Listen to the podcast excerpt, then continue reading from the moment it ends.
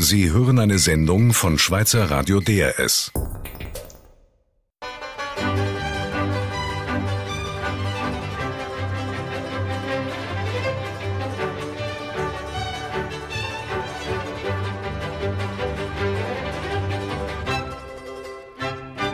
Zeitlupe mit Simon Enzler.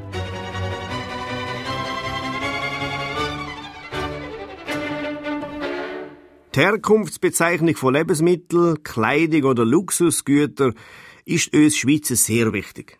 Wo Schweizer Qualität drin ist, muss auch Schweiz draufstehen.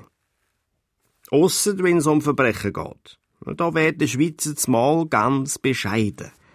Die Herkunftsbezeichnung bei Verbrechen ist nämlich nur dann zwingend, wenn zum Beispiel ein Serb, ein, ein, ein Kosovar oder ein anderes Pack einen Mord begangen hat. Wenn ein Schweizer seine Freundin verschießt, äh, dann ist die Rede lediglich von einem unbestimmten Mann, der aus noch unklärten Gründen mit einem unbekannten Gegenstand geschossen hat. Übrigens, die Opfer sind auch alle Schweizer. Ja, bei den Opfern, vielleicht ist euch das schon mal aufgefallen, bei Opfern steht nämlich selten äh, eine Nationalität. Bei dem Fall, wo zum Beispiel ein Ehemann letzte Woche zu St. Gallen seine Frau mit dem Auto zu Tod gefahren hat, ist beim Opfer mit keiner Silbe dreht von einer Kosovarin. Ja, lediglich von einer Frau. Also, Kosovare tötet Frau, ist in der Zeitung gestanden. Wieso hat's eigentlich nicht geheißen, Mann tötet Kosovarin? Ja, das ist klar wieso, oder? Jetzt es wird doch ganz schiefs Licht auf so eine händehältige Tat werfen. Da können wir ja fälschlicherweise noch das Gefühl bekommen, dass die Schweiz irgendwie fremdenfindlich sei. Auffällig ist ja auch, dass Ausländer, wenn sie Tat begehen, all äußerst brutal und rachsüchtig beschrieben werden. Nicht so bei Schweizer Delinquenten. Wenn ein Schweizer mordet, äh, dann ist er höchstens ein seltsamer Vogel oder äh, ein Waffennarr, wie es im Fall von dem 23-jährigen Walliser Schütz im Blick hineingestanden ist. Hm, also viel tiefer äh, kann man ein Tötungsdelikt fast nochmal stapeln. Wenn ein kaltblütiger Schweizer einfach als Waffennarr oder seltsamer Vogel bezeichnet wird, bitte, wie sagt man denn zu der Tat? Hä? Narrenfreiheit. Und, und, und das Opfer ist vogelfrei oder was? Weil, ein Schweizer Täter spürt eh ständig volle Gewalt des Journalismus, wenn Recherchen ergeben haben, dass noch irgendwo vor vier, fünf Generationen ein Urgroßcousin aus Konstanz im Spiel gesehen ist. Ja, dann heisst die große Letter, die junge Frau wurde blutrünstig getötet von einem extrem gewalttätigen Mann mit deutschen Wurzeln, der Sauchogte.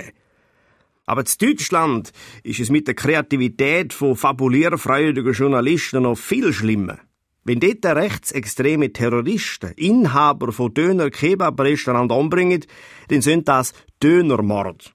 Da wird also offensichtlich das Opfer gleichgesetzt mit dem Nationalgericht. Nach dieser Logik wäre da den Anschlag von 9-11 Big Mac Mord gesehen. Oder, oder die Tat vom sogenannten Rüdli-Bomber wäre schlicht ein versuchter Fondue-Mord.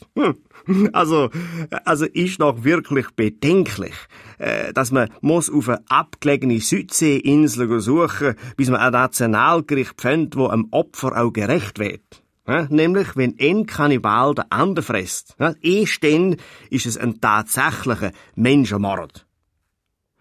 Äh, apropos Nationalgericht.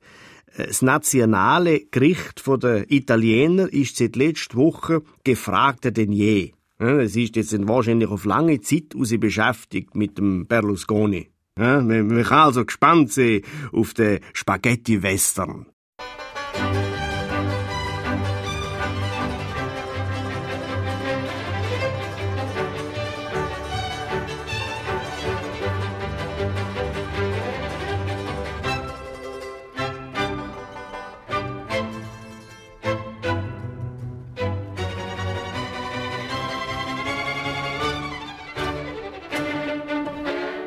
Zeitlupe. Mit Simon Enzler.